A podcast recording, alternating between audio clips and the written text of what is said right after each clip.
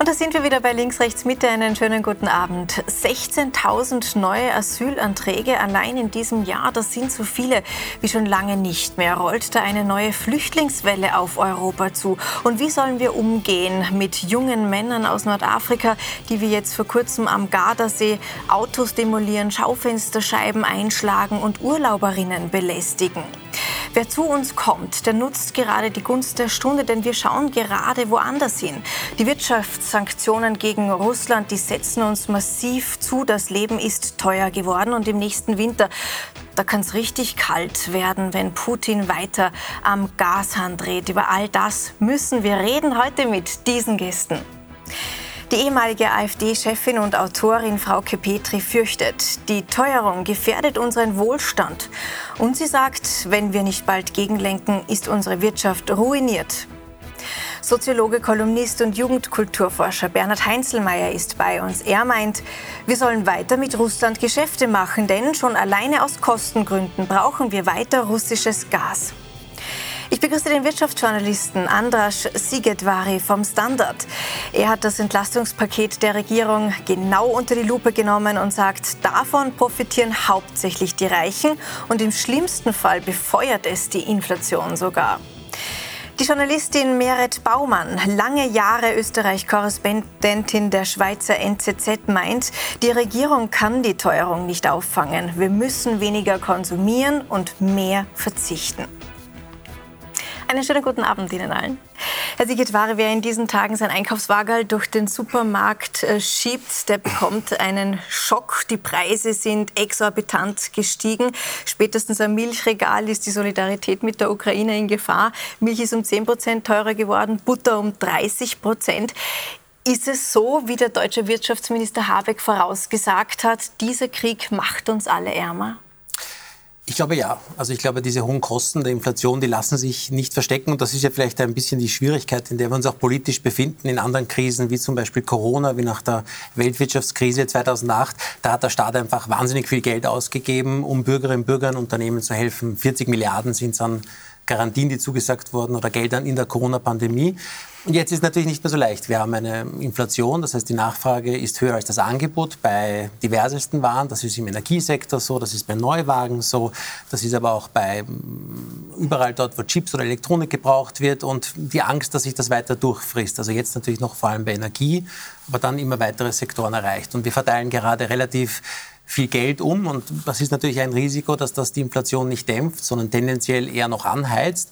Ich glaube, die Regierung versucht gerade gegenzusteuern, indem sie, wir kommen wahrscheinlich noch mhm. mit den Details auch dazu, relativ vielen verschiedenen Gruppen hilft, ähm, sowohl sozial Schwächeren als auch natürlich mm, der Mittelschicht und auch mhm. Wohlhabenden. Das ist wahrscheinlich das Problem und Unternehmen.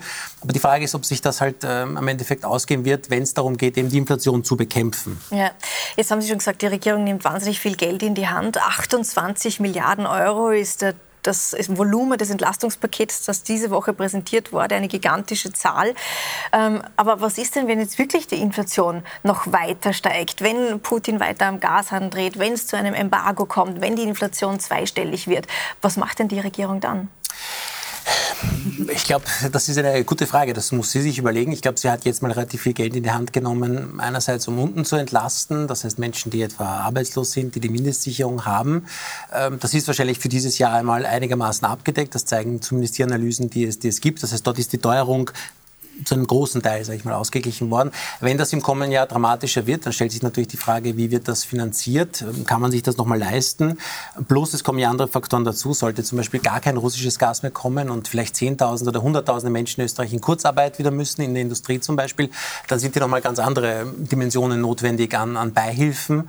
Ähm, ich glaube, dann wird man auch nochmal über dieses Paket diskutieren äh, mhm. müssen. Ein, ein, großer Brocken ist ja die Abschaffung der kalten Progression, also diese automatischen Steuererhöhungen. Ja.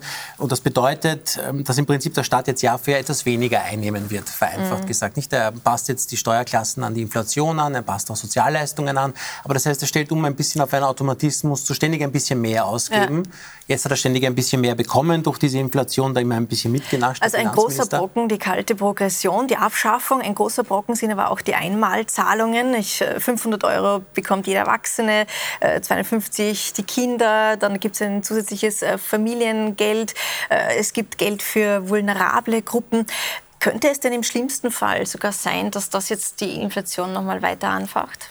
Also die Wirtschaftsforscherinnen und Wirtschaftsforscher sind da relativ ähm, vorsichtig. Die sagen eher nein, äh, dass das nicht passieren wird. Ich glaube, es gibt so zwei Szenarien, das wäre jetzt meine Meinung dazu. Also ein Szenario ist, die Wirtschaft flaut jetzt etwas ab durch den Krieg, durch diese Sanktionen, die Nachfrage bricht ein und das Wachstum bricht ein, es beginnt eine Rezession und dann kommt dieses Paket mit der Wirkung Anfang kommenden Jahres genau richtig, um vielleicht auch den Konsum wieder etwas zu beleben, die Nachfrage, also ein, ein wichtiger Impuls für die Wirtschaft. So Szenario 1, das gute Szenario. Ähm, Szenario 2 ist, die Preise bleiben hoch, steigen weiter, vielleicht sogar leicht zweistellig. Und dann wird dann noch einmal ähm, 6 Milliarden jetzt im heurigen Jahr. Dazu kommt ja, dass schon eine Steuerentlastung gleichzeitig wirkt haben viele Menschen schon vergessen. Im vergangenen Jahr wurde erst eine beschlossen. Und das kommt auch der Mittelschicht, der oberen Mittelschicht stark zugute. Das heißt, da wird gleichzeitig noch relativ viel Geld ins, ins System gepumpt. Und wenn das in einer Situation kommt, wo die Nachfrage ohnehin schon hoch ist, es weiter befeuert, dann glaube mhm. ich, kann das schwierig werden. Frau Baumann, wenn Sie das alles hören, auch vor allem die Summen, die die Regierung da in der Corona-Krise schon ausgegeben hat, jetzt wieder ausgibt, jetzt sagen viele, der Staat muss nicht alles auffangen, denn am Ende geht das auf Kosten der Nachfolge folgenden Generationen. Ist es in Ordnung, wenn der Staat in Krisenzeiten eingreift, wenn also uns unser Wohlstand verstaatlicht wird? Ähm, das kommt darauf an, was, was die Ursachen dafür sind. Also jetzt in diesem Fall bei diesem äh, Paket ist ja ein großer Teil des Betrags betrifft zum Beispiel eben die Abschaffung der kalten Progression, wie Sie es genannt haben. Und das ist natürlich eine Reform, die man schon ähm, ewig lange machen wollte. Die, die, alle Parteien haben immer zugestimmt, dass man das machen will. Das ist eigentlich Geld, was dem Staat nicht zusteht, oder? Also insofern ist es natürlich, ähm, muss der Staat ohne dieses ohne dieses Geld auskommen können. Dasselbe finde ich bei der äh, Valorisierung der Sozial, ähm, der verschiedenen mhm. Sozialleistungen. Das ist natürlich auch etwas, das, das, das muss gemacht werden, weil sonst das nicht mehr ähm, de, demselben entspricht und, und die Kaufkraft dieser, dieser Gruppen ähm, viel zu gering ist. Ähm, der Staat muss ausgleichen Einkommensverluste, die er selbst äh, verursacht. Andere Sachen sehe ich etwas skeptisch, also wenn es um den Klimabonus geht beispielsweise. Man hat ja diese CO2-Steuer beschlossen im letzten Herbst. Das war ein großer Schritt meines Erachtens. Wir wollen ja alle, dass weniger CO2 ähm, verbraucht wird, ausgestoßen wird. Und das dann auszugleichen, ist ein gewisser Widerspruch meines Erachtens. Natürlich muss man ähm, diejenigen, die darauf äh, angewiesen sind, aus verschiedenen Gründen und äh, sozial äh, weniger starke Schichten, ähm, denen muss man dabei mhm. helfen. Aber insgesamt wollen wir, dass weniger CO2 verbraucht wird. Ja. Die, die Kritik äh, vor allem der Opposition, die geht in die Richtung, dass sie sagt, es ist zu wenig konkrete Hilfe, äh, zu wenig direkte Hilfe, zu viel Gießkanne. SPÖ und FPÖ schlagen vor, zum Beispiel äh, einen Preisdeckel bei Grundnahrungsmitteln, Mehrwertsteuersenkungen oder das Aussetzen der Mehrwertsteuer. Herr Heinzelmeier, hat die Regierung in diesem Paket tatsächlich auf die Ärmeren unserer Gesellschaft vergessen? Nicht auf die Ärmeren wird ja prinzipiell vergessen, nicht? Also wir, wir, reden ja jetzt auch immer von wir müssen dies machen, wir müssen jenes machen. Also wenn wir etwas machen, ja, dann ist das was anderes, wie wenn man das ins untere Gesellschaftsdrittel schaut, nicht? Weil die, es war jetzt ein, ein, wunderbarer Artikel in der, in der Frankfurter Allgemeinen Sonntagszeitung, nicht? Wo, wo ja, einerseits diese gute Analyse war, dass Inflation bedeutet nicht für jeden dasselbe und die unteren Sozialschichten sind noch, sogar noch stärker davon betroffen als, als die oberen, weil die, die Produkte, die die kaufen und brauchen, wo man nicht ausweichen kann, die explodiert, ähm, explodieren die Kosten. Ähm, und dann hat man eben so Einzelfälle dargestellt, Pensionistinnen, wie die jetzt einkaufen und so, nicht? Und Österreich wird dann Mindestrenten also wie die jetzt, jetzt leben, nicht? Also das mhm. ist ja alles furchtbar, nicht? Und, und ich sehe dann also mir krampft es dann immer alles zusammen, wenn dann gesagt wird, jeder Österreicher bekommt 500 Euro. Was soll denn das für einen Sinn haben? Ja? Also äh, wenn, soll man jetzt den ÖGB-Vorsitzenden mit einem Einkommen von 8000 Euro netto 500 Euro geben? Das ist ja lächerlich. Ja? Also dem würde ich eher was wegnehmen. Ne? Also ich sehe das überhaupt nicht ein, dass die Frau Rendi Wagner Kindergeld bezieht. Ja? Also mit solchen Einkommen, die sollten vom Kindergeld ausgenommen sein. Man sollte denen geben, die es tatsächlich brauchen. Und ich mhm. denke mal, da ist einfach einfach, äh, da ist einfach zu wenig passiert. Das hat auch der, der, der deutsche Soziologe Butterwege sehr schön herausgearbeitet. Gesagt, man geht mit der Gießkanne drüber, damit man halt alle, alle Gruppen, die irgendwo zu einer Partei dazugehören, halt auch irgendwie mitnimmt und jeder soll was bekommen. Aber da müsste man wirklich auch, äh, da müsste man wirklich Prioritäten ja, setzen. Aber könnte es auch sein, dass äh, die unteren Gesellschaftsgruppen, die Ärmeren, auch nicht das Klientel sind der unserer aktuellen Regierung? Ja. Äh, ganz, ganz richtig, nicht? Also wir, ähm, äh, die gehen ja nicht mehr zur Wahl. Also ich meine, das gibt ja jetzt in Nordrhein-Westfalen bei der letzten Wahl, ähm, hat, man, hat man gesehen, 22 Prozent in den, in den, äh, den Wohnsiedlungen, wo die Armen wohnen und 76 Prozent im Villenviertel gehen zur Wahl. Und in Frankreich, ja, noch schlimmer. Also das heißt, die haben sich ja schon abgemeldet von dieser Demokratie, was sie sagen und das ist ganz deutlich, ob ich da hingehe oder nicht, das ändert mein Los nicht. Ne? Naja, nur vielleicht ähm, das Dilemma, das wir gerade haben, ähm, hat der Staat vorher selbst produziert. Ähm, Sie haben das gerade schon gesagt. Ich meine, der Staat hat sich in so viele Lebensbereiche über die letzten Jahrzehnte eingekauft, so möchte ich es mal tatsächlich sagen.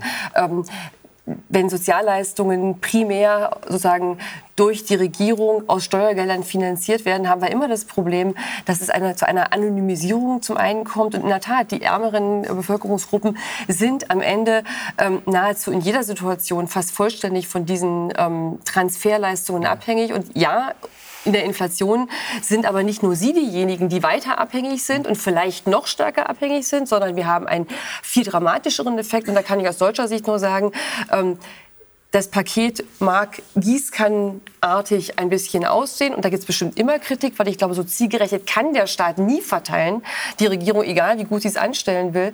Aber allein den Schritt zu gehen, die kalte Progression abzuschaffen, ähm, ist einer, der nicht nur in Österreich überfällig war, der in Deutschland ebenso lange oder noch länger überfällig ist und den man am Ende aber auch gehen muss, wenn man überhaupt noch Wirtschaftsbewegungen, wenn man überhaupt noch Konsum fördern will. Denn was wir auch erleben werden, ist, dass die Leute, die noch einkaufen können, möglicherweise jetzt in Angst vor mhm. noch höheren Preisen Investitionen private vorziehen werden. Das heißt, wir können auch in, in, in die Falle geraten, dass bei möglicherweise zweistelligen Inflationsraten die Leute dann irgendwann nicht mehr kaufen. Und das wäre viel schlimmer für die Wirtschaft, ähm, als wenn jetzt weitergekauft wird. Aber treffen wird die Inflation alle, die Reichen am wenigsten, ja. die Wohlhabenden, die Mittelschicht. Nur wenn die auch verarmt, haben wir nicht nur in Österreich, sondern europaweit ein Riesenproblem. Die, die, die, Ärmsten, Herr Siegedwari. Noch zwei Sachen sein ist, weil die kalte Progression angesprochen wurde, ist ja zum Beispiel in der Schweiz ja schon längere Zeit abgeschafft. Wenn man jetzt vergleicht, so wie hat sich das Steuerniveau verändert, ist es auch in Österreich relativ ähnlich. Wir haben halt alle vier Jahre entlassen. Genau, ja. Also bei uns wurde das ja auch gemacht, nur halt immer im Nachhinein. Dann hat sich irgendeine Regierung hingestellt und gesagt, das ist die größte Steuerreform seit Jahrtausenden quasi und hat das vermarktet, aber wurde auch gemacht. Das ist das eine.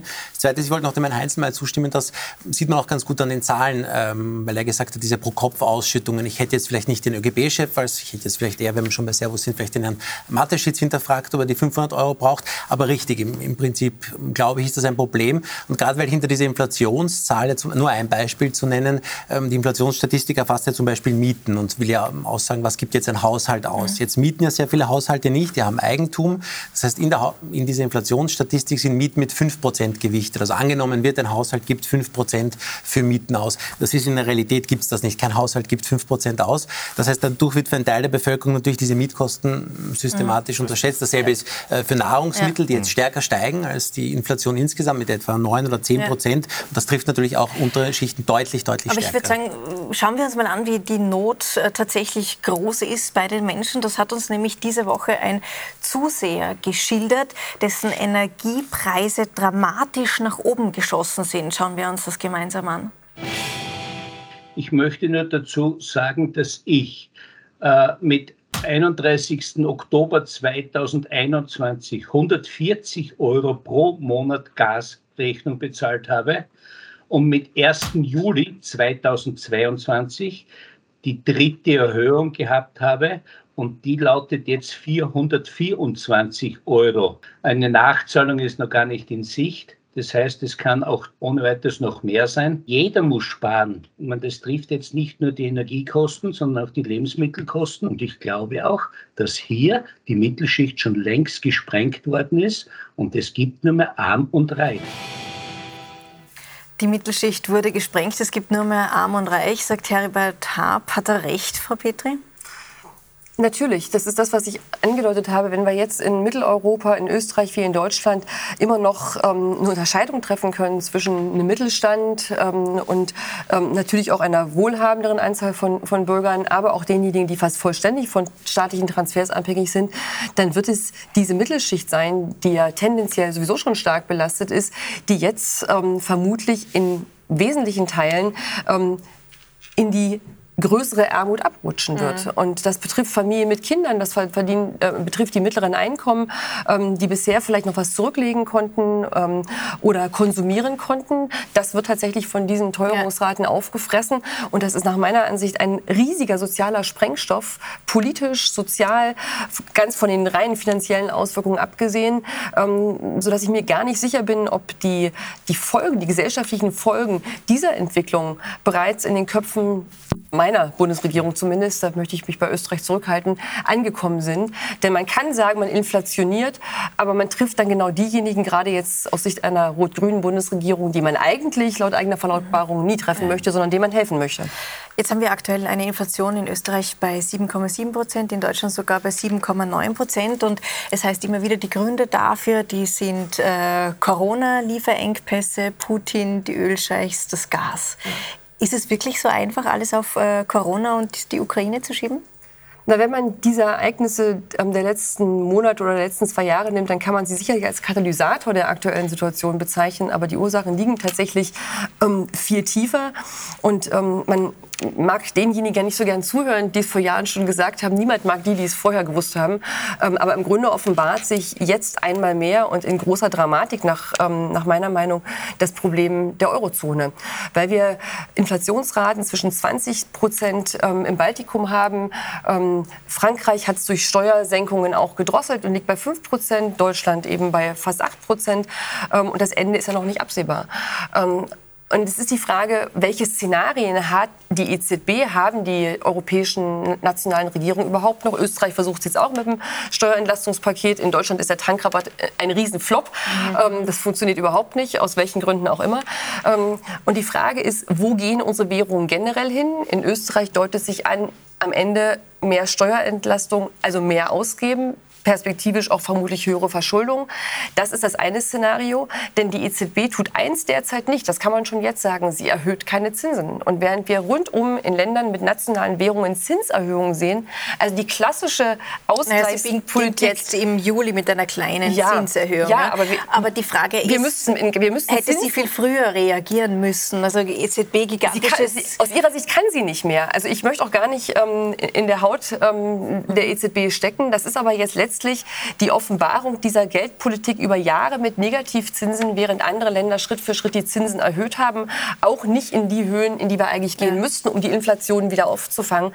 Aber stellen wir uns vor, wir müssten mit den, mit den Zinsen in die Nähe der aktuellen Inflationsrate. Und das heißt, dass all die billigen Kredite, die die EZB ausgegeben hat, die Geldmengenausweitung auf das Dreifache ähm, mhm. seit Beginn der Euro-Krise, die würden uns, also nicht, nicht unbedingt sofort Österreich und Deutschland, aber mit Zeitverzug auch, aber vor allen Dingen Ländern wie Italien auf ja. die Füße fallen. Aber und dann die, reden wir von Staatsbankrott. Aber die Frage ist schon, ja, gigantisches Gebäude, wir sehen es am Monitor in Frankfurt am Main, tausende hochbezahlte Mitarbeiter arbeiten aber dort. Und die oberste Aufgabe ist es für Geldstabilität, Geldwertstabilität zu sorgen, Herr Heinzelmeier.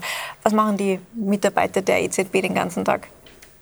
Also ich, ich habe keine Ahnung. Also ich bin ja auch eher, eher äh, wie, sage ich, wie soll ich das sagen, also über, über diese, diese Unfähigkeit auch der Europäischen Union und, und auch der, der, der nationalen Regierungen mit Krisen umzugehen, das ist ja wirklich irgendwie bemerkenswert. Das ist, äh, es ist, ähm, und, und, äh, und das alles, was, wir, was Sie vorher aufgezählt haben, da, da, da sind ja die sitzen ja in Wirklichkeit auf einem, auf einem sozialen Pulverfass, nicht? Weil, wenn was Sie beschrieben haben mit den abstiegsbedrohten Mittelschichten, das sind ja in der Regel die ersten, also soziologisch betrachtet, die hysterisch werden, weil die haben Angst, dass sie in den Plattenbau abrutschen, nicht? Und, und die neigen dann dazu, und das war ja vor allem in Österreich so, zum, zum, zum rechtspopulistischen Votum. Also die, die, äh, die, die, die in ihrer, ihrer Panik, ja, äh, sind ja die dann äh, zu jeder Tat, respektive Untat bereit Und das mhm. ist eine große Gefahr. Und, und wir haben jetzt schon eine, eine, eine Unterschicht, die, äh, die sich abgemeldet hat, also die, die, die also völlig entkoppelt ist. Und ich möchte nur das Letzte sagen, dass wir konkret einfach über die Menschen reden und nicht über die EZB, sondern über die Menschen. Äh, in Deutschland gibt, geben bei den, äh, in den Unterschichten geben die Familien, wenn sie ein Kind haben, 400 Euro für das Kind aus im Monat. Äh, die oberen Schichten geben 1200 Euro für ein Kind aus. Jetzt sage ich Ihnen, diese Inflation, ja, was der, das jetzt in den Familien für die Kinder bedeutet, ja, weil die Familien werden dort nicht einmal mehr die 400 Euro ausgeben können. Also das ist eine, äh, und, und darüber redet aber kein, mhm. kein Mensch, sondern was wir machen ist, wir erfinden Fantasienamen, da gibt es dann ein Ökogeld und was weiß ich, was das den Leuten dazu ist. Und, und über diese konkreten sozialen Verwerfungen und das, was da auf uns zukommt, ja, also über das redet, redet kein Mensch. Aber ne? die Frage ist schon, die jetzt auch Frau Petri aufgeworfen hat, welche Rolle da die EZB äh, spielt, dass es am Ende den Menschen so geht, wie Sie es jetzt auch gerade beschrieben haben, Herr Sigetwari. Nein, ich, ich, möchte nur, ich, ich würde die Frage gerne an Sie richten, weil Sie der, der, der Experte, sind für diese Frage. Also für mich jetzt als äh, ökonomisch Nicht-Expertin das, der Schritt der amerikanischen ähm, Zentralbank, die, die Zinsen massiv anzuheben in dieser Woche und dann einen oder zwei Tage später der Schweizer Nationalbank auch einen, einen beträchtlichen Zinsschritt zu machen, ist das nicht ein Anzeichen ähm, im Prinzip, dass man zu spät schon ist? Also, weil im Prinzip wären ja kleinere Schritte das, was man eher erwartet hatte.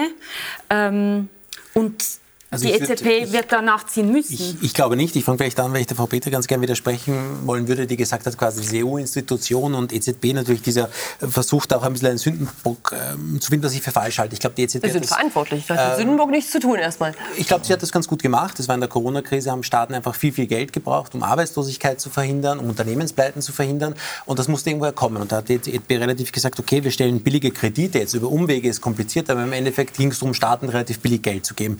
So, ich glaube, wenn das nicht passiert wäre, dann würden wir vermutlich auch heute hier nicht so entspannt sitzen. Dann hätten wir eine Arbeitslosigkeit gehabt, eine Zahl von Unternehmenspleiten, die weitaus dramatischer gewesen wäre. Also ich glaube auch, da will ich auch gerne mit Heinz Mayer sprechen, ich glaube, das hat man ganz gut gemanagt, auch in der EU. Es gibt Investitionsprogramme auch für die, äh, für die Südländer. Äh, da war schon was durchdacht.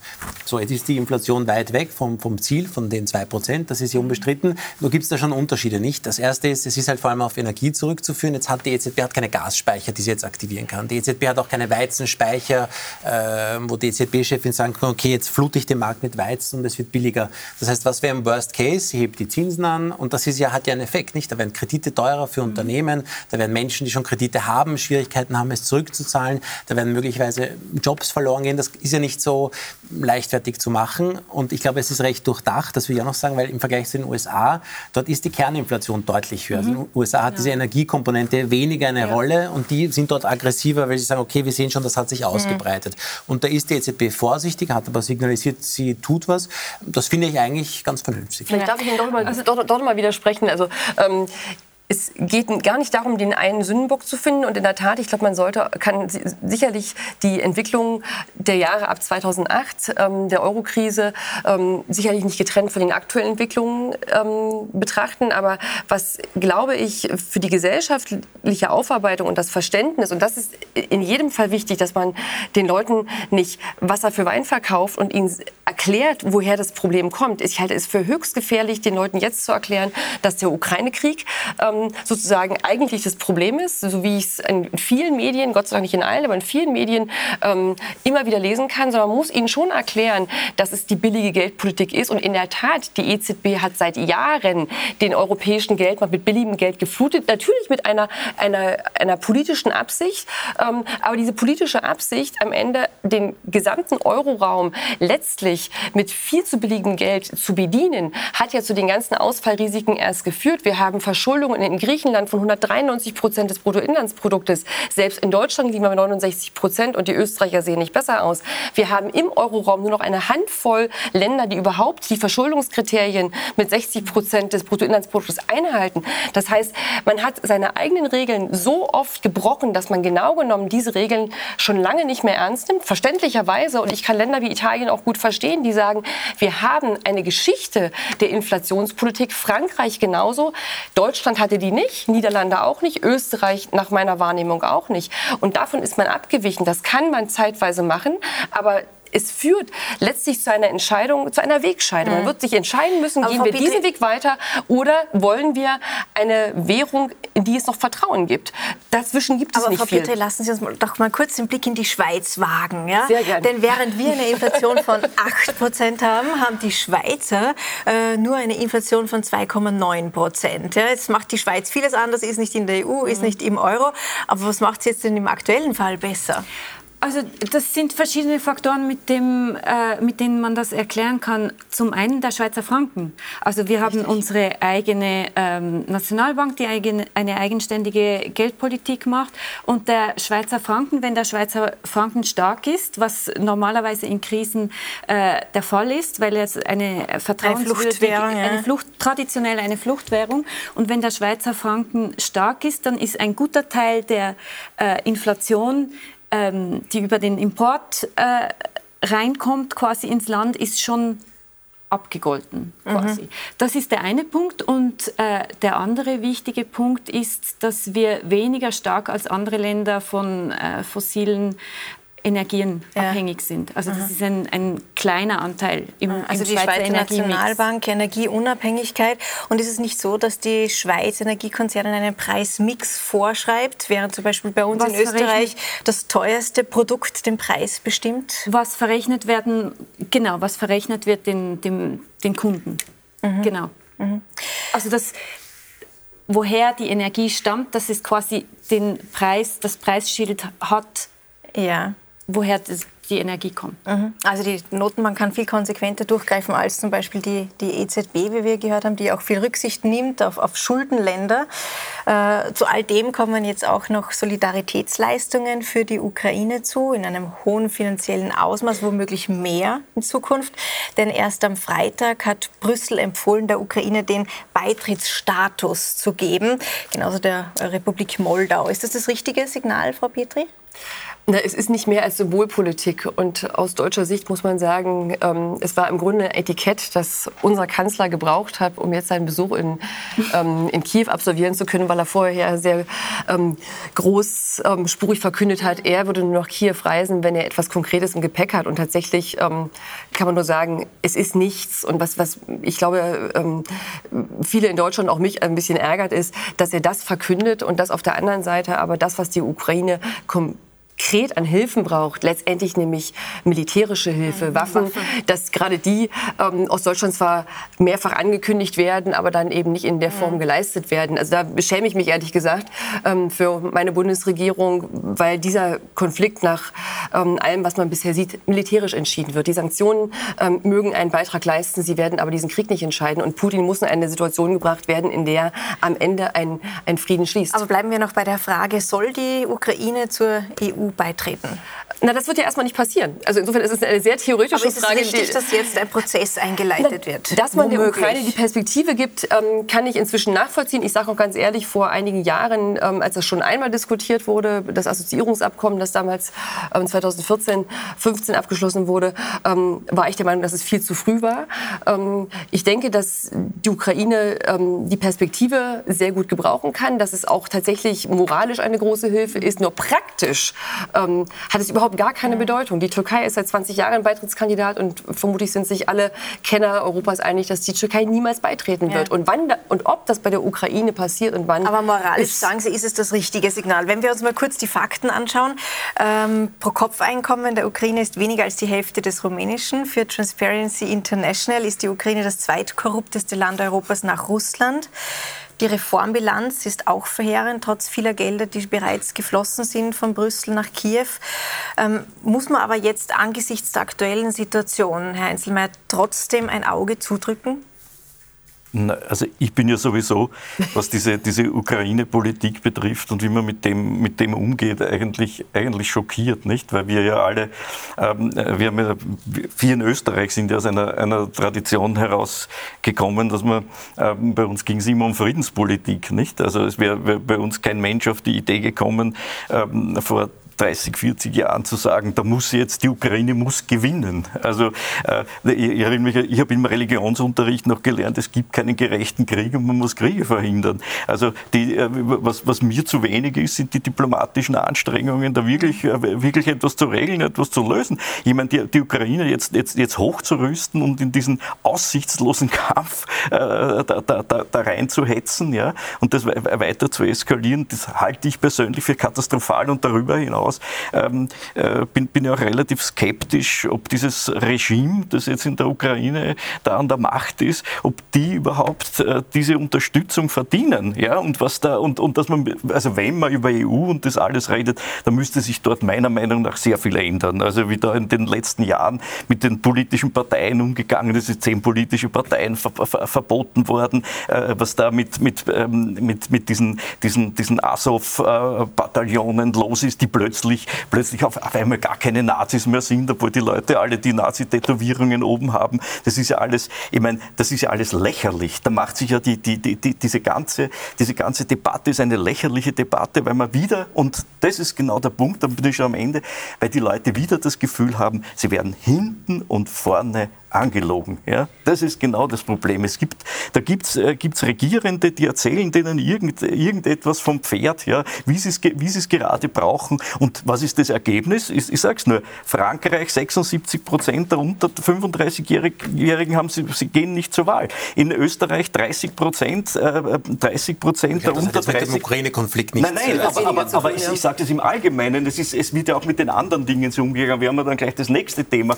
wo die Leute hinten und vorne angelogen werden, was die Flüchtlingsproblematik Ja, aber bleiben wir noch bei der Ukraine. Also Sie fordern also, eine ehrliche Debatte nein, und dass man auch die Schattenseiten. Wir müssen dort Frieden, für Frieden sorgen und nicht schauen, dass irgendeiner so gewinnt. Also, natürlich, natürlich müssen, wir für, müssen wir für Frieden sorgen, aber dafür ist, und auch wenn Sie sagen, es, es, es gibt keinen gerechten Krieg, die Ukraine hat ja diesen Krieg nicht gesucht. Ja, ja, aber trotzdem muss man den Krieg beenden, egal wer ihn gesucht Krieg hat oder nicht. Ja. ja. aber und wie soll die Ukraine den Krieg das beenden? Das ist bei jedem Krieg so, dass er von einem angefangen wird, aber früher hat man sich eben bemüht, ähm, äh, Kriege zu beenden und heute tritt aber eine deutsche Außenministerin, die offensichtlich völlig entglitten ist, tritt auf und sagt, ja, die, die, Ukraine muss siegen. Es ist lächerlich, die Ukraine wird nicht siegen. Das ist ein, Nein, das ein, Aussichts, ein, ein aussichtsloser Kampf, ich sage Ihnen das. Also für die, für die Ukraine gibt es ja nicht so wahnsinnig viele Möglichkeiten derzeit. Ja. Sie sind zweifelsohne angegriffen angegriffen worden. Sie können den Krieg nur beenden, indem sie kapitulieren.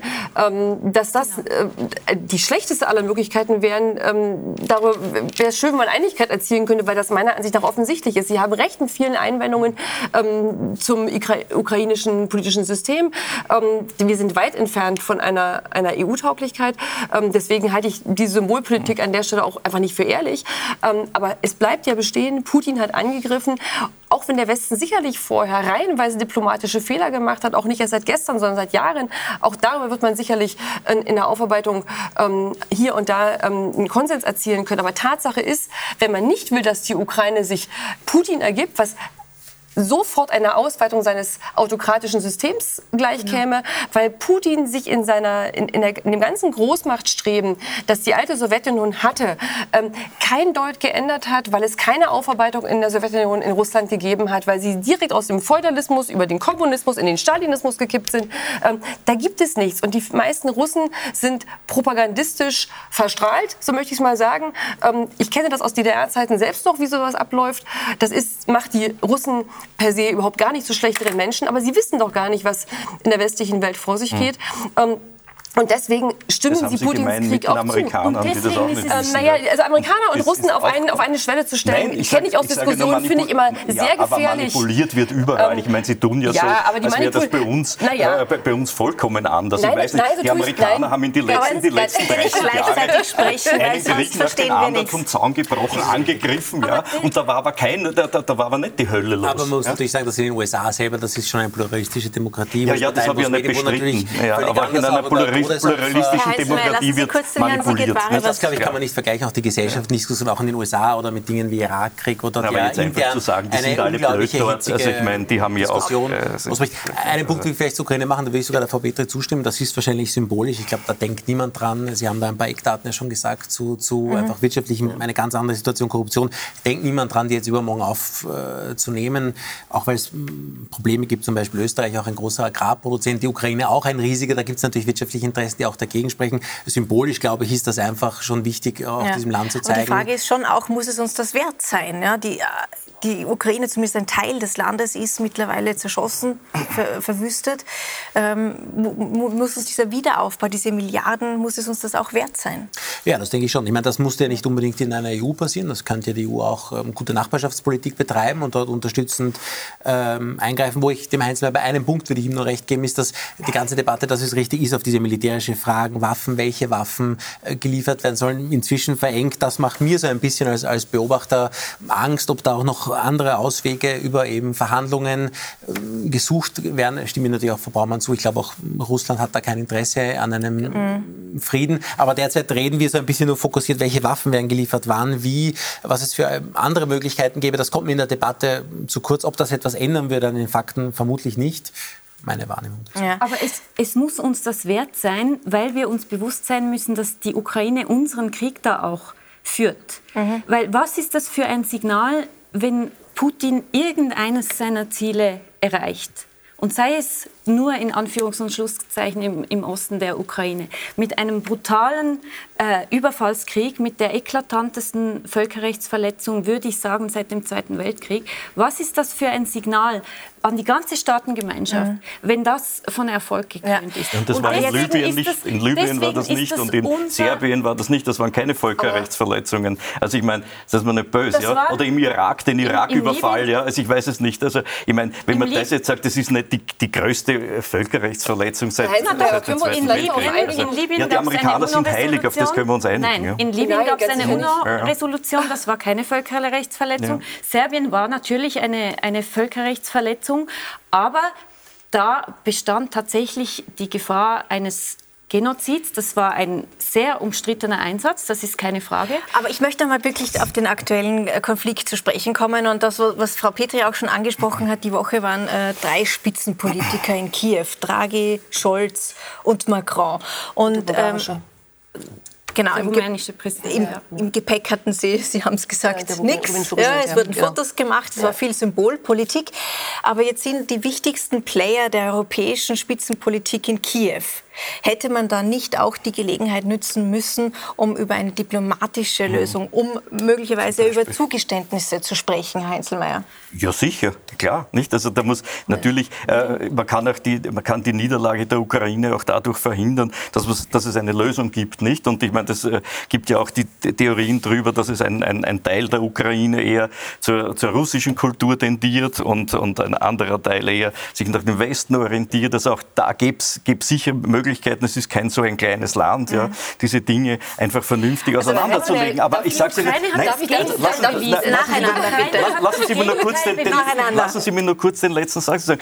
Sie, äh, Sie gehen da alle sehr idealistisch in, in diese Sache rein und haben da alle ein, ein, ein, sehr konkretes Weltbild. Aber dort sterben jeden Tag Menschen, ja. Und äh, und und äh, und äh, wenn man äh, wenn man das nicht haben will, dann muss man den Krieg beenden und da muss man sich eine kreative Lösung einfallen lassen. Das erwartet erwarte ich mir von der Politik, dort Haubitzen hinzuliefern und nur das, das, äh, das, das Land hochzurüsten, was ja eh sowieso aussichtslos ist, weil, man, weil das ist ja, wie wird jemand gesagt, ein Militär gesagt, das ist wie Öl, nicht? Das rinnt langsam, rinnt das immer weiter und die, äh, und, und die Russen werden sich, über, werden sich da durchsetzen. Vielleicht, Herr Heinzen, ne? vielleicht können wir das Weltbild nochmal eben hm. dekontrahieren, denn ähm, ich glaube, dass keiner hier am Tisch der Meinung ist, ähm, dass der Ukraine nicht geholfen werden soll.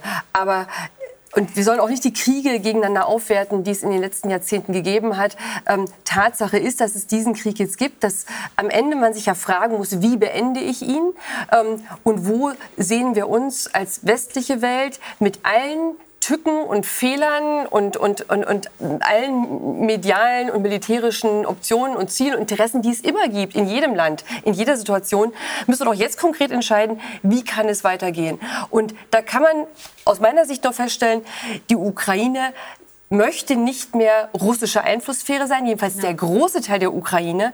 Ähm, es gibt eben tatsächlich, wie Sie auch selbst sagen, letztlich eine Spaltung in der Ukraine selbst. Deswegen halte ich die Ankündigung von Zelensky natürlich für unrealistisch, die Ukraine als Ganzes zu erhalten oder gar die Krim zurückzubekommen. Ähm, das wird bestimmt nicht passieren. Aber stellen Sie sich vor, er muss sich ins Fernsehen stellen und das seinen Kämpfern, seinen Bürgern verkünden. Das wäre das sofortige Ende, das moralische Ende dieses Krieges. Dann wird nicht mehr gekämpft. Und Diplomatie, was die drei Regierungschefs aus Mitteleuropa können sich doch nicht hinstellen und können Zelensky bei einem Staatsbesuch in seinem eigenen vom Krieg umkämpften Land jetzt sagen, er möge bitte. Ich auch nicht ne? Also ja, nein, genau. haben Sie nicht. Aber, aber Sie vor, das funktioniert nicht. Also wird Diplomatie nur hinter verschlossenen ja. Türen stattfinden können. Aber noch ist es so, dass Europa den Kurs beibehält. Es werden Waffen geliefert. Mhm. Manche Länder liefern ja. weniger, manche Länder liefern mehr. mehr. Äh, und Deutschlands Wirtschaftsminister äh, Robert Habeck, der schwört die Menschen in Deutschland schon auf weitere Einschnitte ein, auf weitere Sanktionen und er ruft auch zum Energiesparen auf. Schauen wir uns das mal an. Putin macht das, was von Anfang an immer zu befürchten war. Er reduziert die Gasmenge. Nicht mit einem Schlag, aber doch schrittweise Energie zu sparen, Gas zu speichern. Es ist jetzt der Zeitpunkt, das zu tun. Jede Kilowattstunde hilft in dieser Situation. Also wir sollen alle Energie sparen, sagt Robert Habeck. Herr Sigitvari, wann hat denn die äh, Solidarität eine Grenze? Wann ist sozusagen der Punkt erreicht, äh, wann auch Politiker anfangen müssen zu rechnen? Glaube, das ist eine schwierige Frage, nicht? Denn vieles, was hier passiert, passiert ja nicht, steuern nicht wir derzeit, was wahrscheinlich ein Teil des Problems ist, sondern steuert der russische Präsident, der russische genau. Diktator nicht. Wenn er jetzt ähm, Gaslieferungen drosselt, dann ja. macht er das, was die EZB nicht schafft. Er steuert die Inflation, er weiß, er kann die Preise bei uns hochschnalzen lassen. Da haben wir, glaube ich, egal wie viel Solidarität wir haben wollen oder nicht, auf diesen Kurs wird er weiter einfahren, außer man ergibt sich irgendwie völlig Russland und mhm. sagt, okay, wir machen gar keine Sanktionen mehr. Das wäre, glaube ich, eine moralische Bankrotterklärung. Äh, mhm vermutlich. Und wenn man das nicht tut, dann ist man da bis zum gewissen Grad ähm, auch den russischen ausgeliefert. Ausgeliefert. Ja. Jetzt haben wir in den letzten Monaten ein neues Wort gelernt, Abnutzungskrieg. Mhm. Das heißt, äh, beide Parteien, die zermürben sich gegenseitig. Mhm. Und das Wort, glaube ich, könnte man ganz gut auch auf die Stimmung übertragen. Die Empörung über Putins Aggression, die nutzt sich ab. Je länger der Krieg dauert und je härter mhm. uns die Folgen der Sanktionen treffen. Ist das womöglich die wahre Gefahr, Frau Petri? Tatsache ist, dass die große Solidarität ähm, mit der Kriegsführung Europas in der Ukraine ähm, sich nicht aufrechterhalten lassen wird. Also natürlich, glaube ich, können viele Menschen das grundsätzlich verstehen. Die Solidarität mit den Flüchtlingen, die in Europa ankommen, die wird auch, glaube ich, weiterhin groß sein, zumal sich die, ähm, die Ukrainer in Europa sehr viel problemloser integrieren als manch anderer Flüchtling. Ähm, aber Tatsache ist, dass die Menschen ihr Leben bezahlen müssen, wobei ich den Fokus ähm, nicht so sehe wie Herr Habeck und das auch ein Stück weit für irreführend halte. Ich halte die für, für, die, für die größere Gefahr ähm, die Kosten, die auf die Industrie und dann natürlich in letzter Konsequenz auch wieder auf den Verbraucher zukommen. Da, ja. Darüber wird zu selten gesprochen. Ich habe keine Angst ähm, vor dem Frieren im Winter. Wobei das auch also für Sie glauben aber auch nur, dass ich das richtig ja. verstehe, dass die Menschen beim Energiesparen, so wie Habeck das sagt, mitmachen würden. Die machen aber eine ganze Menge mit und die, die werden, auch Probleme noch, hat die, die werden auch noch viel mehr machen. Aber ähm, ich finde, es fehlt ein bisschen das Bewusstsein ähm, in der Bundesregierung dafür, dass die Industrie ein Riesenproblem bekommt, dass es nicht so einfach möglich ist, Industrieanlagen hoch und runter zu fahren, dass ein Hochofen, der einmal runtergefahren ist, nicht wieder einfach angeschaltet werden kann, ähm, wie eine Mikrowelle, ähm, ganz zu schweigen vom Stromsystem, wenn es wirklich über einen Blackout, über einen Blackout reden müssen. Das ist ein, ein, ein Riesenproblem und ähm, ich weiß von vielen ähm, deutschen Firmen, es betrifft Ostdeutschland, vor allen Dingen im Bereich der Raffinerien, ähm, dass man dort natürlich massiv von russischem, ähm, russischer Energie, russischem Öl abhängig ist, dass die Weltmarktpreise viel, viel höher sind. Sie haben es gesagt, das russische Öl ist nach wie vor das billigste. Da haben wir ein Problem, das noch gar nicht adressiert wird, wo ich auch glaube, dass in Berlin zumindest Augenwischerei betrieben wird, wie weit man diese mhm. Sanktionsspiralen noch drehen kann. Da ist ein Ende bald erreicht. Wenn ich nur einen kurzen Satz anfügen könnte, es gibt ja die schlimmsten Prognosen auch für Deutschland. Der Wirtschaftsforscherinnen und Forscher sagen, etwa minus 5 Prozent wird die Wirtschaftsleistung einbrechen, wenn gar kein Gas mehr kommt. Mhm. Das klingt viel, wirft uns aber in Wahrheit vielleicht zwei, drei Jahre zurück im Wohlstand. So, 2018, 2017 hat bei uns auch keine Lehmhütte gewohnt. Das heißt, diese absoluten Zahlen sind verkraftbar eigentlich. Da darf man sich, glaube ich, auch nicht ein bisschen wie das Kaninchen vor die Schlange Putin setzen. Ich glaube, wir würden das managen, auch wenn er das Gas abdreht. Die Frage, und das ist die politische Herausforderung, 5 Prozent ist insgesamt wenig. Das trifft natürlich Menschen in der Industrie, die die Jobs verlieren, schwer. Richtig. Also wie verteilen wir diese Verluste so, dass auch diejenigen, die vielleicht nicht direkt betroffen sind, äh, davon auch etwas mittragen? Und ich glaube, mhm. das ist eine große Herausforderung. Ja. Herr Heinzelmeier, wie sehen Sie das? Würden ja. die Menschen dann noch mitmachen? Ist es so, dass es verkraftbar wäre, wie Herr Siegit-Ware sagt? Oder äh, was sagen Ihre Studien, Ihre Statistiken? Mhm. Es ist, aber ich glaube, es gibt gerade eine ganz aktuelle Umfrage, die wurde in zehn europäischen Ländern durchgeführt. Äh, und da kam heraus, dass die Menschen langsam die Sympathie mit den Sanktionen verlieren. Ja, na, völlig klar, nicht. Also, es ist, ähm, äh, diese, diese, diese Einschränkungen, die hier, die hier von, von Habeck verkündet werden, ne?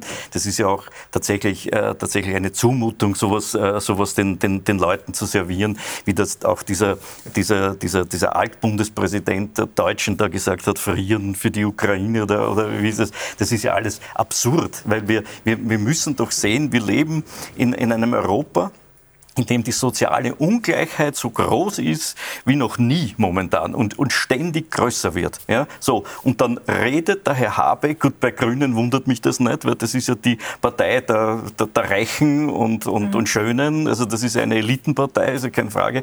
Die haben ja keine, keine Probleme, die Wählerschaft von denen, die haben ja eh alle genug. Aber nur da redet der immer von dem Wir. Ja? Also ich meine, äh, ist dem Mann, dem Mann noch nicht aufgefallen, dass, es, dass das Wir in unserer Gesellschaft zerfällt? Zerfällt, ja, in, in, in entkoppelte Unterschichten, in, in, in, in abstiegsbedrohte Mittelschichten, in, einer, in, in, in, in ein oberes Gesellschaftsdrittel, das kämpft, ja, damit, damit die Kinder äh, mhm. oben bleiben. Aber was und, Ihre Antwort gar nichts zu tun und zu sagen, na gut, da ist 300, 400 Nein, Kilometer weiter ein Krieg, wir schauen das, das, zu, das kann sie auch das nicht ich ja nicht Das habe ich, hab ich ja nicht gesagt, ja, aber ich habe nur gesagt, dass man das reflektieren muss. Das heißt, äh, frieren, es frieren nicht alle, ja, es frieren die Armen. Rahmen. Ja? Und es fahren auch nicht alle, äh, es, es, gibt, nicht alle haben ein Problem, zur Tankstelle zu fahren und Diesel um drei Euro ja. zu tanken. Das ist, sind wieder die Armen. Ja? Und ich meine, ich würde würd mir wünschen, mit, ähm, dass, man, dass man vielleicht ein bisschen, ein bisschen mal diese, diese, diese, diese, diese Spaltung der Gesellschaft, ja, diese, das, da gibt, ein bisschen mitreflektiert. Oder, oder bin ich jetzt in, in, in dieser Runde sowieso der Einzige, der, Einzige der, der irgendwie Marx gelesen hat und der Einzige, der, sie, der, der, der irgend, irgendwann einmal auch, auch, äh, auch von, von, davon gehört hat, ja, dass, die, dass, die, dass die Menschen aufgrund unterschiedlicher materieller Lagen ja, ein anderes Bewusstsein ausprägen und andere Betroffenheiten. Ja, aber, das, aber wir reden nicht drüber. Ich meine, wie kann sich na, ein deutscher Wirtschaftsminister, na, wie kann sich ein deutscher Wirtschaftsminister hinsetzen und so einen Blödsinn aber, sagen? Das aber Sie, Sie, reden so, als hätte jemand ähm, von diesen Politikern diese Situation irgendwie gesucht. Die einzige Person, die diese Situation gesucht hat und verursacht hat, ist Wladimir Putin, der Kreml. Ja. Und ich glaube, da sind wir uns in dem ja, Punkt auch alle einig. Ja, ja aber, aber die Härten, die wir erfahren, und die sind für, für bestimmte Schichten enorm, das ja. bestreite ich in keiner Weise, und diesen muss man helfen. Ja. Aber wenn wir vergleichen, was, was die Ukraine aushalten muss, dann denke ich, wir werden. Sind unsere Opfer im Vergleich dazu gering? Wir werden nicht unsere Opfer, nicht unsere Opfer. Hören Sie einfach müssen. damit auf, immer zu sagen, unsere Opfer. Es, es, es werden bestimmte Leute Opfer bringen und die anderen, die haben kein Problem. Das, das ist das gleiche Thema wie bei der Inflation, da hat Heinzelmeier, da haben Sie schon recht. Ähm, das ist in der Tat, wenn wir sagen, es trifft die Inflation verschiedene Gruppen verschieden hart oder verschieden schwer, gilt das äh, für diese Sanktionen, die ja letztlich Teil des Problemkreises sind, schon. Ich würde ganz gerne auf Sie noch mal eingehen, denn Sie sagten, 5 Prozent, das kriegen wir schon irgendwie gehandelt. Ähm, also das ist immer schön vom Schreibtisch aus, aber wenn Sie in der Industrie sind, wenn Sie am Ende wissen, Ihr Unternehmen wird diese Krise nicht überleben, weil Sie die Energiepreise nicht zahlen können, weil, weil Sie am Ende zumachen müssen, weil, weil der Betrieb nicht mehr läuft, ähm, dann ist die Investition tot. Dann können Sie noch für einen Schrottpreis die Industrieanlage abbauen und dann kommt diese Investition auch nicht wieder. Das heißt, ich halte es für ganz gefährlich, gerade aus den Regierungsstuben und aus dem Parlament, wo die meisten mit Verlaub wenig Wirtschaftskenntnis haben, ähm, so zu tun, als könne man eine runterfahrende Industrie, was unter Corona ja auch schon zum Teil gemacht haben, so einfach verkraften, indem man es umverteilt. Und überhaupt hatte ich die Idee, dass der Staat ständig eingreift in den Markt für eine, eine sehr gefährliche Idee, ähm, weil sie nach immer mehr Eingreifen des Staates in Folge verlangt. Das heißt, wir, wir lösen Probleme, indem der Staat immer wieder ähm, mhm. versucht, dort mhm. den Helfer zu spielen, was vom Ansatz her nett gemeint ist. Also so, so funktioniert Wirtschaft, so funktioniert Industrie genau einfach Punkt. nicht. Aber das war genau mein Punkt, dass ich gesagt habe, das ist für die gesamte Gesellschaft ist das verkraftbar. Das heißt, einzelne Bereiche wie einzelne Unternehmen, die Sie ansprechen, oder die Arbeitnehmerinnen und Arbeitnehmer dort, na, die wird es hart treffen und da muss man vorkehren. Nein, nein, das aber das, das meine ich nicht. Aber das da, sind dann, da aber das ist, genau, aber das sind ja zum Beispiel Verteilungsfragen. Da müssen halt dann auch wir hier vielleicht am Tisch einen Beitrag leisten, auch finanziell, die zu entschädigen. Das hat der Einzelne recht, dass das ganz unterschiedlich trifft. die Frage ist ja natürlich, was, was folgt daraus? Oder würde man deswegen zum Beispiel diese Sanktionen äh, nicht machen? Die andere Frage ist ja, wie sehr schadet es überhaupt Putin? Richtig, ich glaube, das, das könnten wir auch Frage, die wir diskutieren müssen. Ja. Aber das ist ja moralisch, das mhm. ist schon richtig und wichtig. Es ist, glaube ich, unbestritten und dass man versucht, ähm, ihn zu treffen und vor allem auch die russische Bevölkerung, man kann es nicht anders sagen, ja. damit dieser Krieg eh aufhört. Ich glaube, da ist schon eine Richtigkeit dabei, jetzt über einzelne Maßnahmen und vor allem, wie man entschädigt. Ich glaube, da. Aber ich glaube, wir hm. sind uns alle einig, wir haben gerade mehrere Krisen zu handeln. Ja. Sie sagen, wir haben eine soziale Krise, wir haben eine Wirtschaftskrise, wir haben womöglich auch bald eine Ernährungskrise. Und äh, es kommen viele ukrainische Flüchtlinge zu uns, es kommen aber auch viele Flüchtlinge aus Nahost zu uns. Es waren von Jänner bis April diesen Jahres 16.000. Im Vergleich dazu 2020 waren es im gesamten Jahr 15.000. Jetzt hat der Landeshauptmann Doskozil diese Woche gesagt, All das erinnert ihn an die Anfänge von 2015 und keiner macht das. Herr Heinzelmeier, hat er recht? Übersehen wir da gerade ein Problem, weil wir womöglich abgelenkt sind? Ja, also ich denke mal, da übersehen, übersehen ich glaube nicht, dass wir das Problem übersehen, aber ich denke mal, es ist einfach ähm, der Diskurs, ja, der Diskurs über ähm, Asyl, Migration ähm, ist einfach so vergiftet, dass ich ganz ehrlich gesagt habe, heilt, heilt sich jeder raus. Ja, weil, weil, Sie haben schon ein paar Mal die Moral ins Spiel gebracht. Da kommt dann auch gleich äh, die, die, die, kommt die Moral ins Spiel und dann, dann, dann ist man ja sofort delegitimiert und disqualifiziert und erledigt. Ja. Also so schnell kann man nicht im rechten Eck landen, ja, wie wenn man sagt, also man sollte zum Beispiel Aufnahmezentren außerhalb der EU schaffen. Ja. Das äh, hat der Macron einmal vorgeschlagen, wäre eine vernünftige Geschichte. Das kannst du nicht machen, ja, weil in dem Moment, wo du sowas forderst, bist du erledigt. Ja. Naja, wer es jetzt gemacht hat, ist der britische ja, Premier ja, Boris Johnson. Ja, genau, aber der wird dann vom Europäischen, nicht, Europäischen Gerichtshof gleich, äh, gleich wieder einmal äh, erledigt. Ja. Und, und in Wirklichkeit habe ich den Eindruck, es gibt einen Konsens unter Teilen der Eliten. Ja? Und das heißt ja, ähm, Öffnen der Grenzen und alles, was da will, rein damit. Mhm. Ja? Und, das, und, und, und das ist aber eine Minderheit, weil wenn ich heute, da kann ich schon aus, aus, aus meinen Umfragedaten, wenn man das anschaut, es sind 70 Prozent ähm, äh, der, der, der, Leute wollen das nicht. Die wollen, die wollen dass, dass das kontrolliert wird ja? und dass man, dass man das vernünftig regelt. Weil man muss ja eines sagen, das ist das Letzte, was ich sagen kann wenn die einmal da sind, kriegt man die nicht mehr, mehr los. Das ist doch ein, ein, ein, eine Illusion zu sagen, da mache ich dann ein Asylverfahren und wenn das dann, wenn ja, das dann negativ wird, die bleiben. ja. Also wenn man die einmal da hat, kriegt, kann man sie behalten. Also, ich das ist genau korrigieren, einen, einen Satz noch kurz korrigieren, weil es erwähnt wurde, Großbritannien und ja. da geht es um diese Abschiebungen nach Genau, da wollte ich gerade noch hin. Ja. Und da hat der Europäische Gerichtshof für Menschenrechte klar gesagt, dass das rechtswidrig ist. Nicht, das ist nicht politisch, Recht. sondern juristisch. Und wenn man sich halt anschaut, Ruanda ist ein Land, laut der NGO Freedom House, nicht frei, undemokratisch, wir das kurz vor der Sendung angeschaut, gerade im juristischen Bereich, da vergibt halt diese NGO Punkte, null von vier Punkten. Die Gerichte sind nicht frei, unterliegen dort den Anordnungen eines Präsidenten. Und ich glaube, wenn Sie sagen, was will man, was will man nicht, ich glaube, alle Zuschauerinnen und Zuschauer, ja, niemand will vor einem Richter stehen, der schon das Urteil gefällt hat, bevor nein, man da ist. Und da ist es ja aber, klar, dass man auch natürlich Asylbewerber und Asylbewerber einen fairen Prozess richtig, gibt, aber der normale Mensch, der normale Mensch würde, würde Ihnen jetzt antworten, hat, halt dann lasse einfach keinen mehr aus Ruanda rein. Weil wenn es egal ist, wie das Asylverfahren am Ende ausgeht. Ja? Er bleibt so und so. Ja? Also muss man sagen, dann muss ich da irgendwie ähm, äh, die, die Außengrenzen der EU besser schützen, damit dann das nicht passiert. Weil wenn man dann moralisch im Eck ist und das nicht geht und dann erklärt wird, dass das ein undemokratisches Land ist, ja, okay, dann bitte einfach, glaub, nicht, glaub, einfach nicht mehr reinlassen. Wird man da jetzt nicht vorwerfen, dass ein äh, linksextremes ja Großbritannien das ja versucht. Aber ja, ja genau, das finde ich ja ehrenhaft. Ja, also aber es ist ja Großbritannien nicht das erste Land, das das, das verfolgt, mhm. diesen Plan. Ja, wir haben Dänemark Dänemark sozialdemokratische Regierung. Sebastian Kurz hat genau. äh, diesen Plan schon mal aufgeworfen. Innenminister Gerhard Kahner liebäugelt damit. Und Sie, Frau Petri, damals als AfD-Chefin, genau, haben Sie vorgeschlagen, ja. Flüchtlinge auf Inseln unterzubringen. Und ich nehme an, Sie haben nicht Hawaii gemeint. Ähm, nein. nein. Im Grunde ist es so, wir haben über einen langen Zeitraum von Jahren Gesetzesänderungen nicht nur in den Nationalstaaten erlebt, sondern wir haben vor allen Dingen letztlich eine Delegation dieser Frage an die Europäische Union ähm, vollzogen. Das war politisch ähm, von einer politischen Mehrheit gewollt. Ähm, so funktioniert Demokratie. Ähm, das heißt nicht, dass ähm, die Bevölkerung in allen Teilen dahinter steht und diese Zustimmung, denke ich, wird sich auch oder auch die Ablehnung ähm, dieser Zustände wird sich vermutlich mit der Zeit auch noch verstärken, zumal wenn soziale Spannungen sich vergrößern. die Frage die sich dahinter stellt, ist überhaupt, wie wir mit dem Asylrecht weiter umgehen wollen. Darüber könnte man vermutlich nicht nur einen ganzen Abend füllen, sondern, sondern ganz, ganz viele Sendungen. Ähm, es geht nie um die Frage, ob nicht Europa gewillt ist zu helfen. Tatsache ist nur, dass wir physisch einfach nicht allen helfen können. Und dann müssen wir uns überlegen, welchen Weg möchte Europa gehen? Ähm, können wir tatsächlich das leisten, was wir den Flüchtlingen versprechen? Ähm, natürlich ist der Lebensstandard in Europa, in Österreich, in Deutschland viel, viel höher ähm, als ähm, in den Herkunftsländern ähm, der Flüchtlinge. Nur Migration grenzenlos weltweit hat noch nie funktioniert, ähm, wird auch hier nicht funktionieren.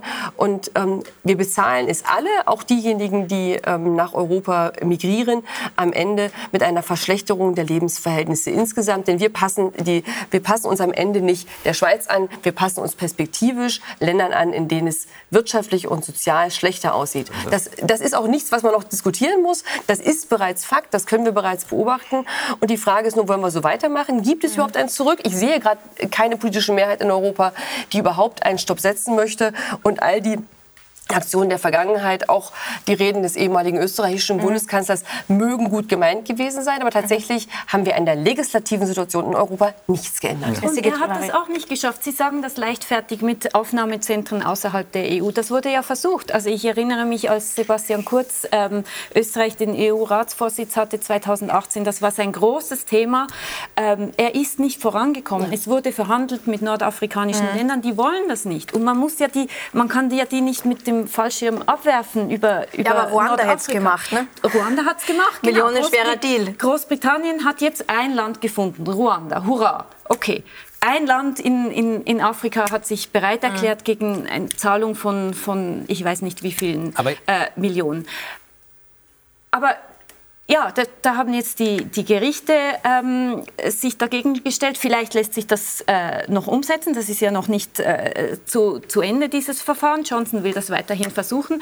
Aber da muss man sich dann auch fragen, ob sich der Aufwand lohnt für am Schluss. Er sagt, er würde auch einen einzigen ähm, Asylsuchenden nach Ruanda äh, fliegen. Also ist das dann eine, eine sinnvolle Regelung. Aber eben, andere Länder haben sich nicht äh, finden lassen, ähm, die das für die EU abwickeln wollen. Also das ist halt die politische Realität. Jetzt haben sich jüngst am Gardasee ziemlich grauenvolle Szenen abgespielt. Äh, da haben sich äh, junge Männer aus Nordafrika verabredet, haben dort gefeiert, haben Autos demoliert, haben Fensterscheiben eingeschlagen und haben auch äh, Urlauberinnen belästigt.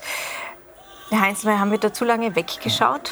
Also wenn ich mir das anschaue, fällt mir dieser Satz vom Slavos Žižek ein, der mal gesagt hat, es ist nicht unsere Aufgabe, Unsicherheit zu importieren, sondern Sicherheit zu exportieren. Das ist äh, Unsicherheit, äh, hier wird Unsicherheit importiert. Ja? Das ist, die Lage ist ja da ganz offensichtlich äh, nicht, mehr, nicht, mehr, äh, nicht mehr kontrollierbar. Wir haben ja in Österreich auch genügend, genügend, äh, genügend Vorfälle in den, in, in, den letzten, in den letzten Jahren gehabt. Und wie Sie es richtig, da bin ich ganz Ihrer Meinung, es gibt bestimmte bestimmte, ähm, äh, aus bestimmten Ländern gibt es, ähm, gibt es also ähm, Migranten, Asylsuchende, mit denen man halt äh, Probleme hat.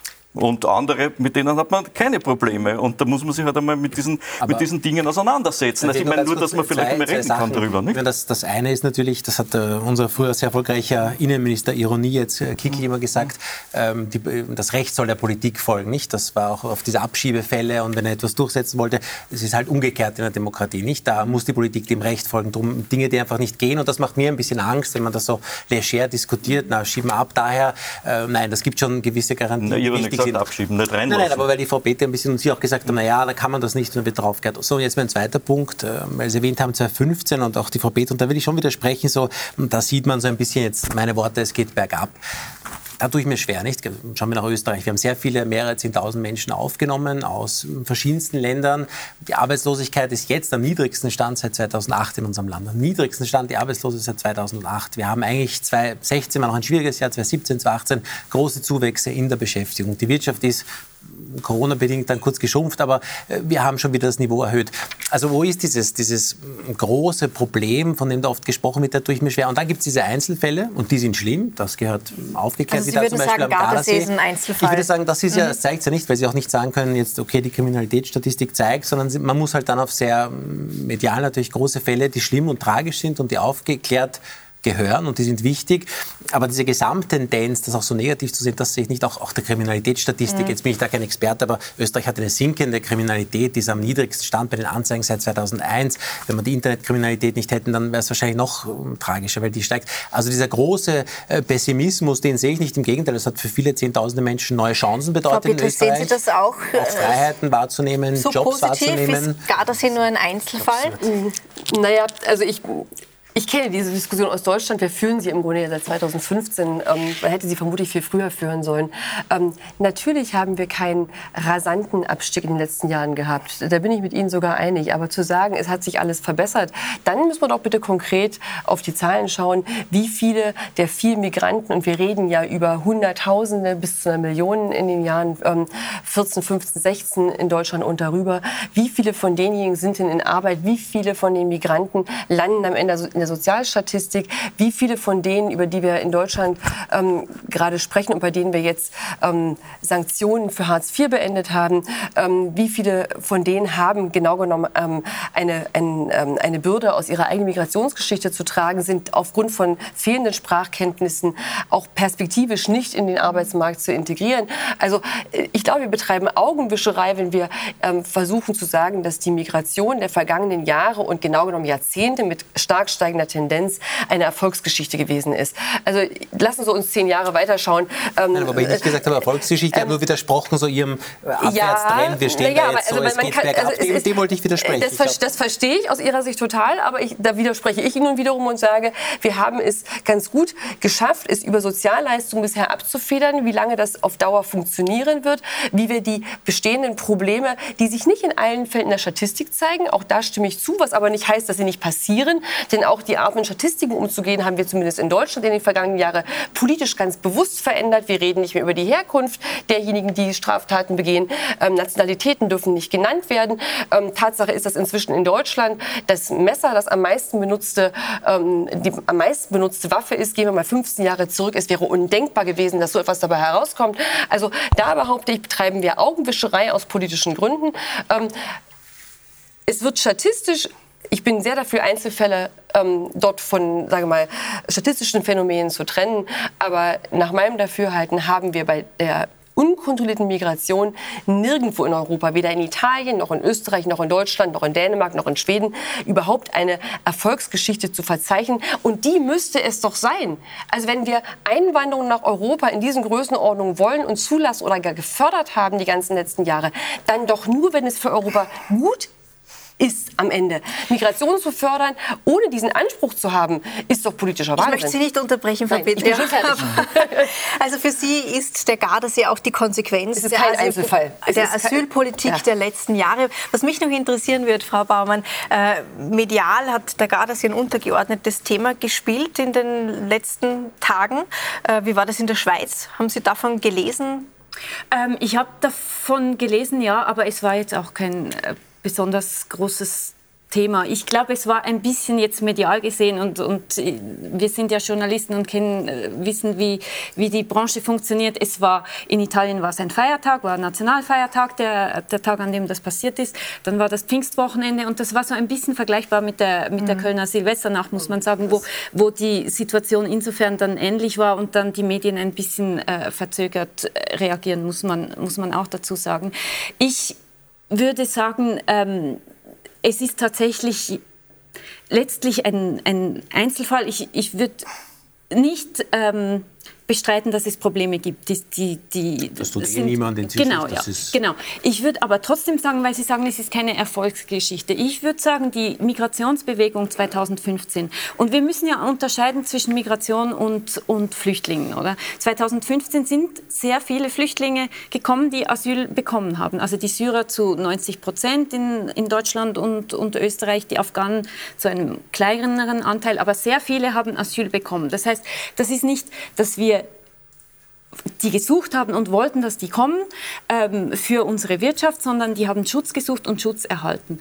Und was die Integration betrifft, also ich habe immer den, den AMS-Chef in, in Österreich ein, ein bisschen im Ohr, der mal so eine Johannes Kopf genau überschlagsmäßig so eine Rechnung gemacht hat, dass in, in fünf Jahren etwa 50 Prozent in den Arbeitsmarkt mhm. integriert sind. Und da, wenn ich richtig informiert bin, dieses, dieses Ziel wurde im Prinzip erreicht. Mhm. Also würde ich sagen, kann man auch nicht sagen, es ist einfach keine Erfolgsgeschichte gewesen. Sehr viele haben Schutz in Europa bekommen, sehr viele wurden gut integriert und ähm, darauf kann man auch stolz sein. Wir kommen leider ans, ans Ende unserer Zeit. Ich möchte gerne äh, die Schlussfrage noch an Sie, Frau Petri, stellen, denn Sie haben ähm, ja als AfD-Chefin damals erfahren, wie es ist, wenn man äh, offen direkt Probleme in der Migration anspricht.